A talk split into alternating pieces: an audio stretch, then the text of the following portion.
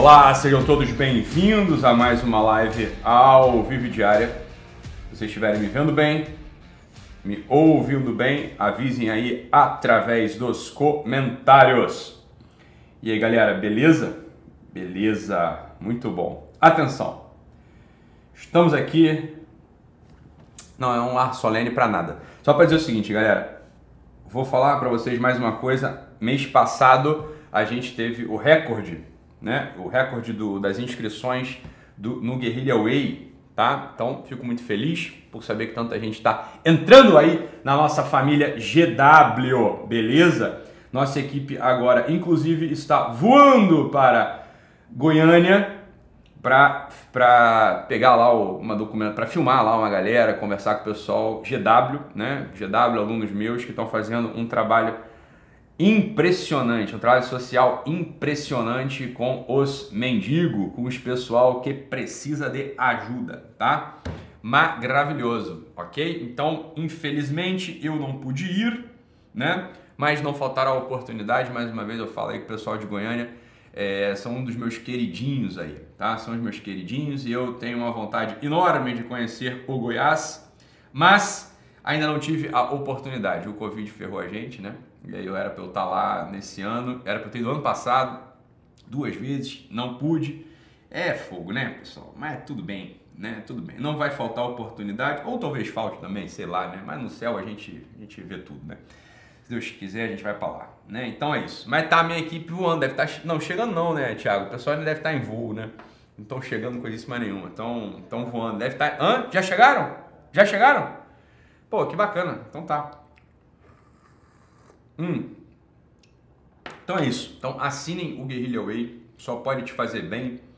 É uma é uma quantia praticamente simbólica, 29 pila mês, tá bom? Certamente você tem esse dinheiro e precisa dar só o passo aí da confiança, o passo de acreditar que isso aí vai de fato te ajudar. Claro, né? Não adianta você assinar o Guerrilla Way e só assinar, né?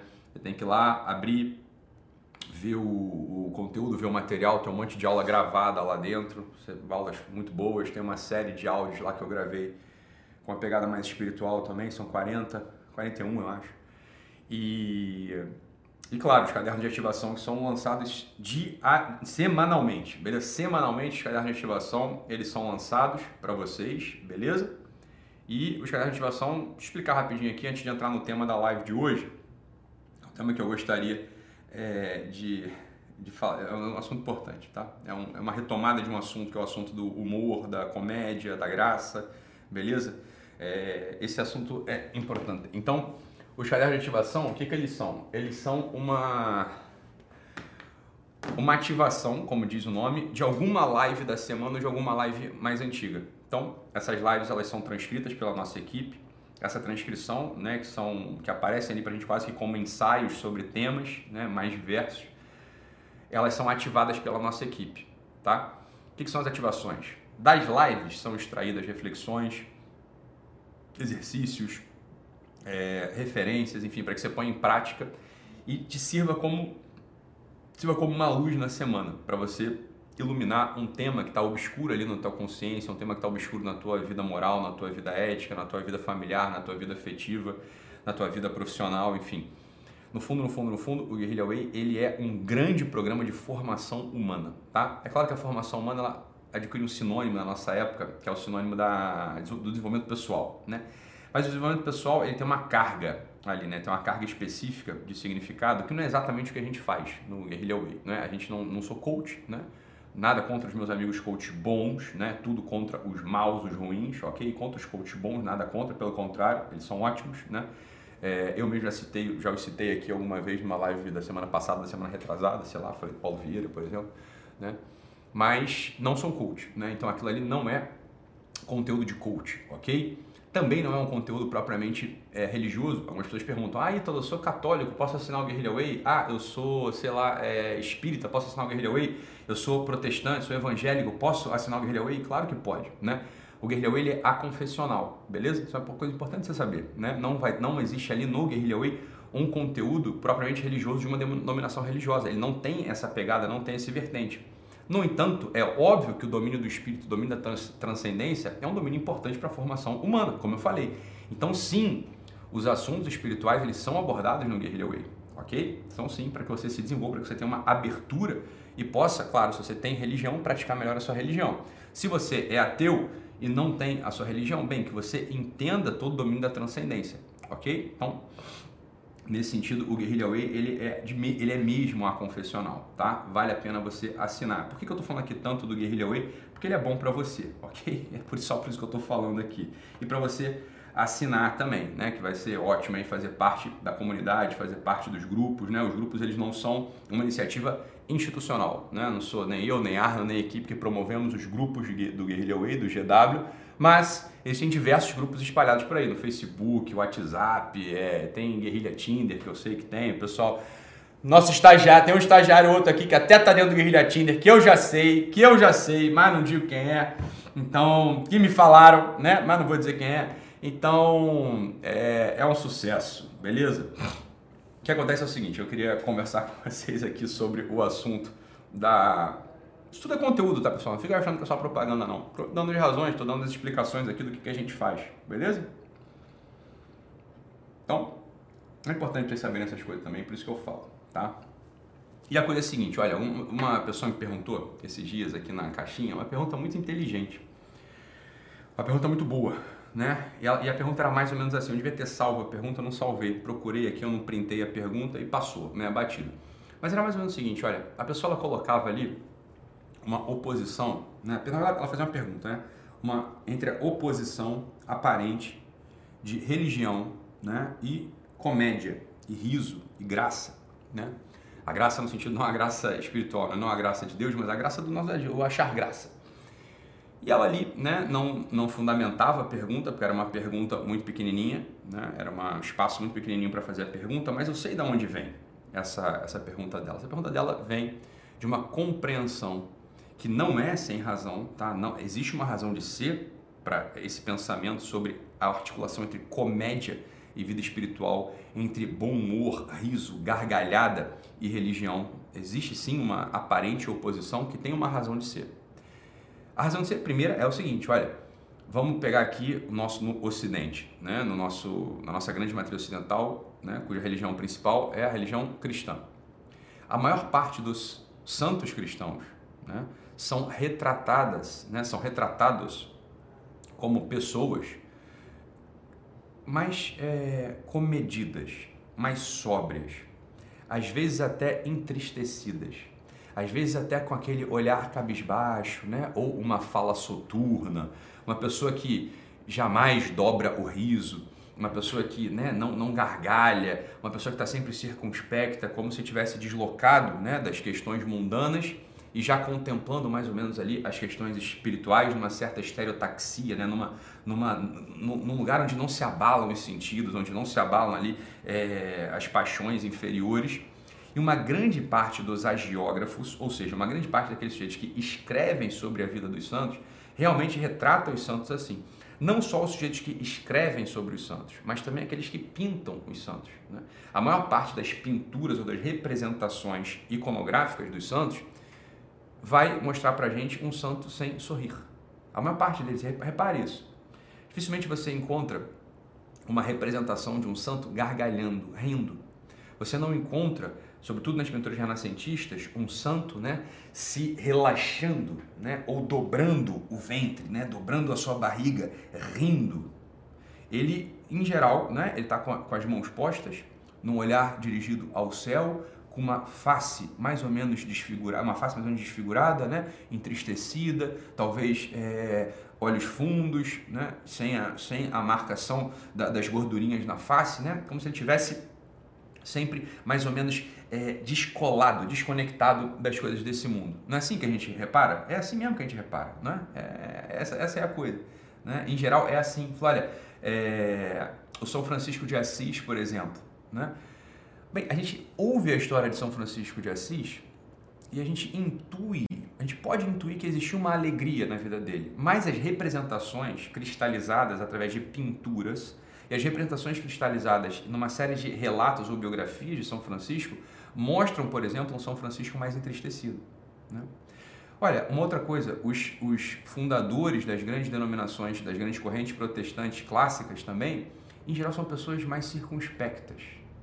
A gente não os vê ou não tem relatos dele, deles gargalhando ou apostando na comédia, apostando no humor, não é? Não é assim? Olha, em geral é assim que a gente os observa, né? É, os clássicos, né, os tradicionais. E é claro que, por outro lado, a gente, vai, a gente vê há uns 40, 50 anos pelo menos, pastores protestantes que apostam sim no humor, na comédia, alguns sacerdotes católicos apostando também na graça, na comédia, né? E, e o Papa, por exemplo, os dois últimos papas, os três últimos papas que a gente teve, o, o nosso último papa aqui, o Papa Francisco, né?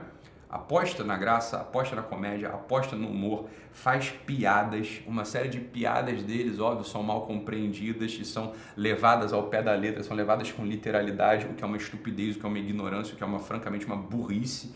A piada, a comédia, ela é sempre claro, né? Ela é sempre um exagero. E a gente vai vou falar aqui um pouquinho da natureza da piada, da natureza da comédia. Olha, o próprio Papa, Papa Ratzinger, o Papa Bento XVI, apesar de ter sido pintado pela mídia como um sujeito é, sério, tímido, carrancudo, as pessoas que conviveram com ele encontram ali um grande humor nele, um grande bom humor nele, uma simplicidade, é, um, um, olhar manso, um olhar sereno, né? A, a, a, uma ironia nas rodas, né? nas rodas mais íntimas, uma ironia, uma ironia santa, né? uma, ironia, saudável, por assim dizer.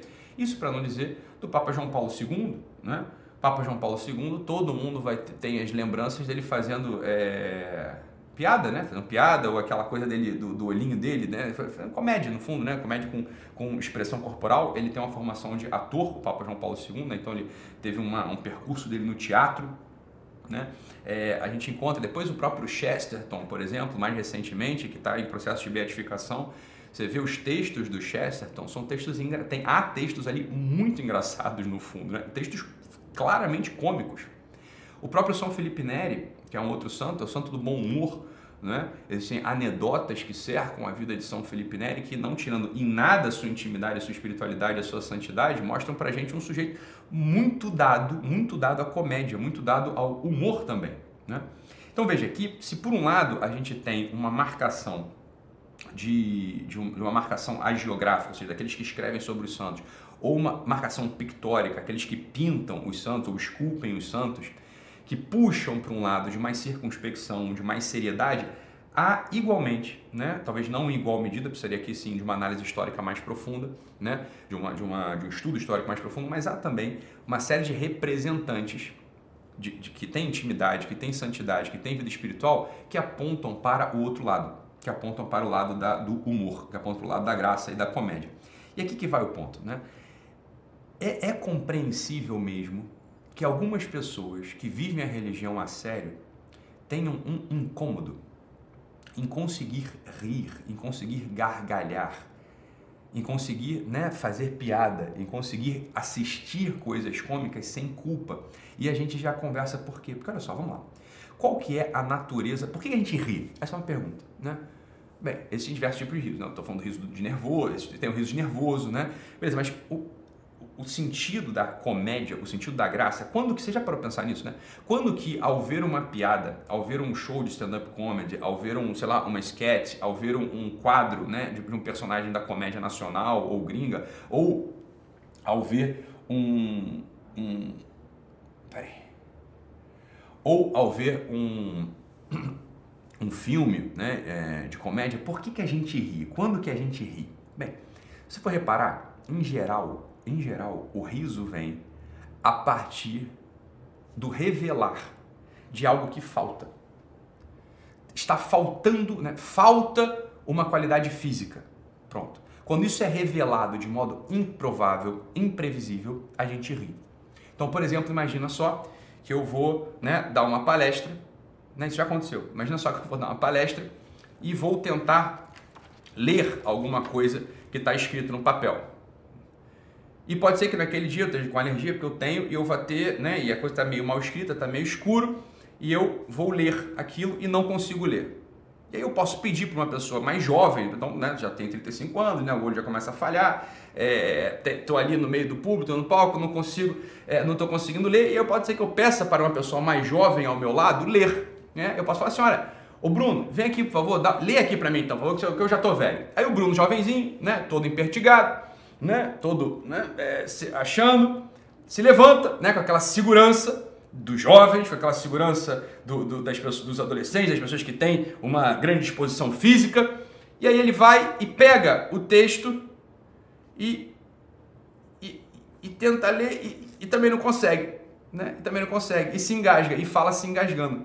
Você pode imaginar que essa cena vai gerar uma gargalhada na plateia. A plateia vai gargalhar, ela vai rir. Por que, que o pessoal riu? Por que, que o pessoal ri quando isso acontece?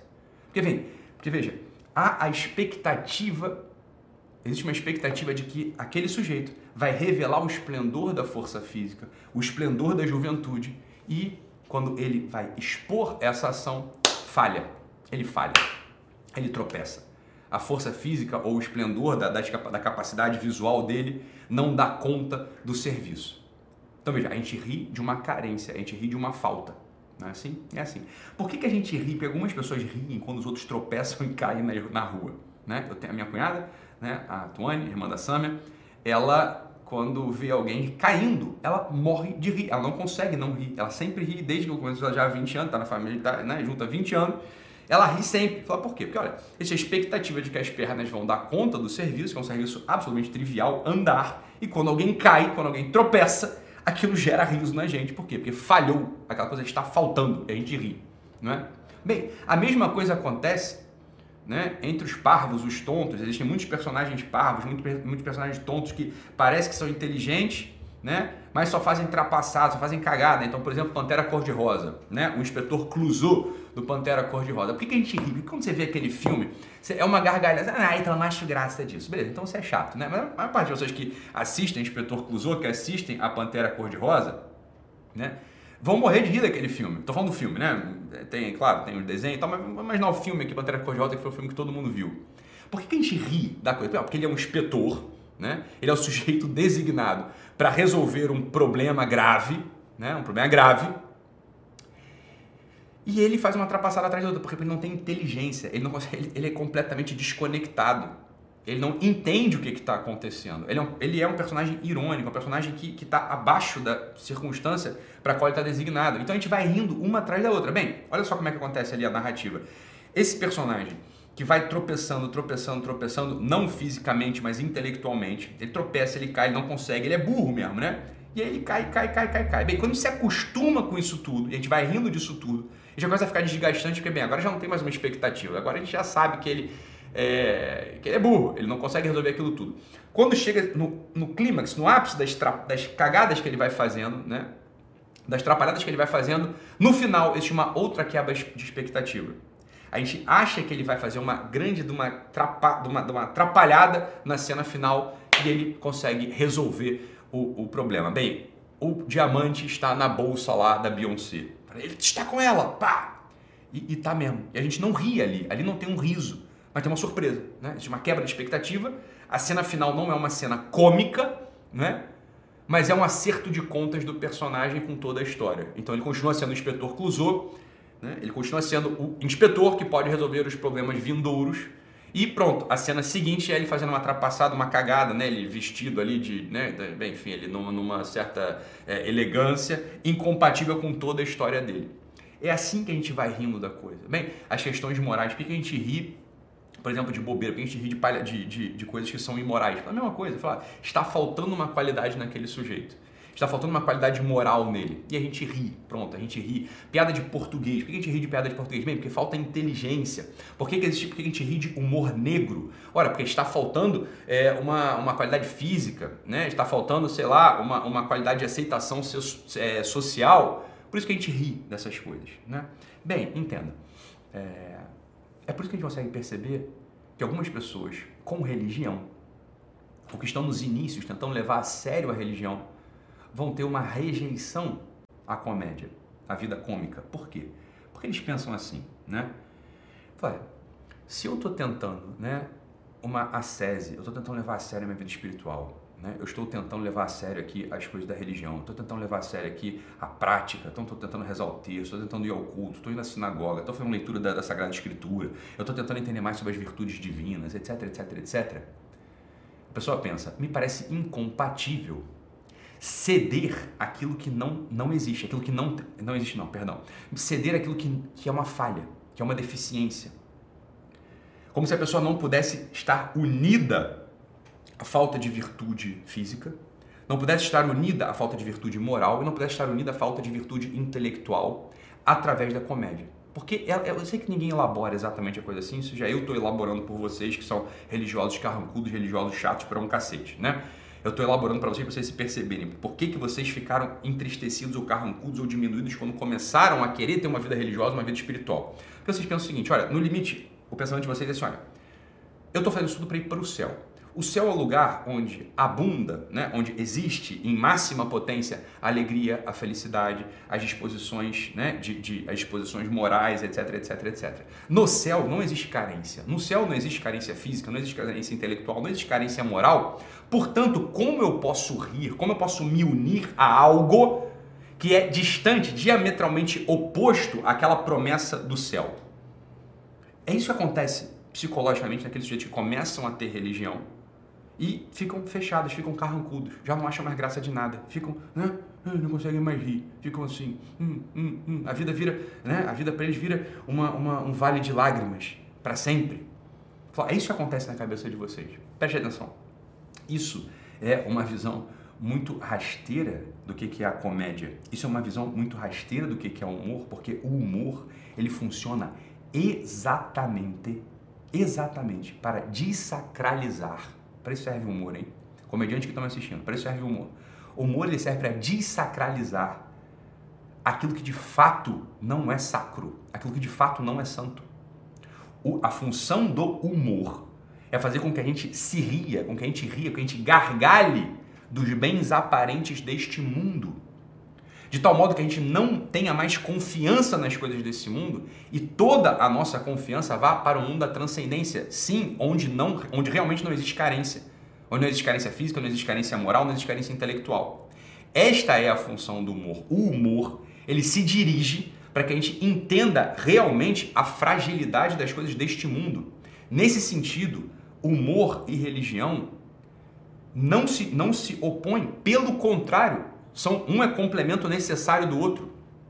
Mais uma vez eu falo, é muito difícil ter uma vida espiritual, uma vida religiosa genuína, se o sujeito não tem uma capacidade de rir e rir mesmo, gargalhando do humor e da comédia.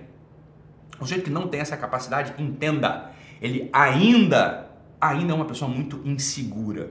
Ele ainda é um sujeito que acredita muito nos bens aparentes deste mundo. Por isso o humor ele é necessário ele é necessário para a vida de fé, para a vida de religião. Flória, esse é um sujeito da patrística, aqui, esse livro, esse verdinho, essa coleção verdinha que eu tenho aqui em cima, isso aqui é a patrística, né? Então aqui está a reunião de, na maior parte, né, uma grande parte dos textos ali é, dos primeiros padres, dos primeiros teólogos é, da era cristã, beleza? Um desses autores percebeu uma coisa, né, muito interessante. Foi o primeiro que percebeu, né? Foi, acho que foi São João Crisóstomo quem percebeu isso pela primeira vez. Ele falou o seguinte: olha, é, muitos personagens bíblicos riem, muitos riem, né? É, a própria Sara, esposa de Abraão, ri, ri de Deus quando Deus fala que ela vai conceber um filho na velhice. Ela acha graça daquilo. E Deus fala: por que você riu? né?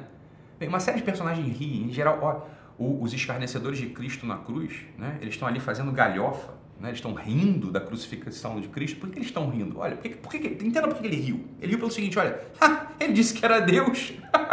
Como é que um Deus pode morrer assim de modo ignominioso na cruz? Né? Entende? Existe uma carência, uma quebra de expectativa. O sujeito dizia que era Deus e de repente ele foi pego por meia dúzia de fracotes com lanças e espadas, pregado numa cruz e está sangrando ali, morrendo. Você entende por quê? por quê do riso? O riso é isso, olha, isso é uma quebra de expectativa. Né? Aquele, aquele homem dizia que era Deus, e pronto, ele está sangrando feito aqueles dois idiotas ali do lado dele, dois ladrão ali, vulgar. Né? Então, riso, risada, né? galhofa. Isso está registrado. Então, São João Crisóstomo percebe essas coisas e fala o seguinte, olha, Cristo que é o modelo do homem, chorou duas vezes no, no, chorou por duas vezes, duas vezes correm lágrimas do olho de Cristo no relato do Evangelho, né? Então, quando Lázaro morre, e depois ele sua, ele sua as lágrimas, ele, tem, ele, ele, ele chora e sua sangue no, no Getsemane, né? E, no, e apesar de ter chorado duas vezes, não ri nenhuma. Não ri nenhuma. Essa série nova, chamada The Chosen, que conta ali o. Né, conta ali a história do, do, do, do Evangelho, do, a vida de Cristo, mostra um Cristo muito sorridente, muito alegre, muito divertido. Essa, essa, essa referência, essa, essa, essa, essa coisa gráfica, não condiz com as Escrituras ok? Não estou dizendo que Cristo não fosse assim. Estou dizendo o seguinte: o relato evangélico não é de um Cristo alegre, mas é de um Cristo severo, é de um Cristo direto, é de um Cristo amoroso, misericordioso, mas não de um Cristo galhofeiro, né? que, que faça piada, que faça comédia. Não aparece esse Cristo mesmo no relato bíblico. Né? A gente não vê ele fazendo piada. É ou não é assim? Ele chora duas vezes e não ri nenhuma em todo o evangelho. Né? Assim, olha, mas bem, se ele é o modelo do homem, então também não posso rir. Eu não devo rir. Alguns pensam assim. Só é verdade. Cristo não ri. E tem outra coisa que não ri também, né? É... Os bichos não riem, os animais não riem, os animais não acham graça. Você não vê animal rindo, animal não gargalha, né? Um tatu-bola não gargalha, uma formiga não gargalha. Bem, uma formiga não gargalha, uma, um tatu-bola não gargalha, não ri. Por quê? Porque eles não têm a ideia da transcendência. Para eles, nada é transcendência, tudo é imanência tudo é só este mundo. Eles não têm noção da, da, da transcendência do tempo, da transcendência da matéria. Para eles, tudo é esse mundo. Ao passo que para os bichos tudo é esse mundo, para o Cristo, para Jesus, tudo é transcendência, tudo é outro mundo. Ele não está na interface desse mundo, que é justamente isso. Olha, por que, que a gente ri? Porque a gente se engana sobre os bens aparentes deste mundo. Por que, que Cristo não ri? Cristo não ri porque ele não pode se enganar sobre os bens aparentes desse mundo, dado que ele é a própria transcendência. Por que, que os animais não riem? Os animais não riem porque, porque para eles não existe transcendência. Para eles não existe uma expectativa que se quebra. Tudo para o animal é o que é. Para o homem, há esse mistério insondável que leva sim ao riso e que deve sim levar ao riso e que o riso para a gente, portanto, é uma coisa benéfica. Por que, que o riso e a gargalhada, oriundos do humor, é uma coisa benéfica para a gente? Repito mais uma vez. Porque faz com que a gente vá se distanciando e perdendo cada dia mais, né? a cada dia a gente vai perdendo a aposta ilusória nos bens deste mundo. É isso que o humor faz pra gente. O humor nos sensibiliza para a vida da transcendência. É isso que o humor faz. Porque se um homem não ri nunca, ele não vira Jesus. Se o homem não ri nunca, ele vira um tatu-bola. Perceba isso. Um homem que não ri, ele não vira Cristo. Um homem que não ri, ele vira um jumento vira um asno, vira um cachorro, vira uma cobra. Essa, essa é a disjuntiva na qual a gente está inserido.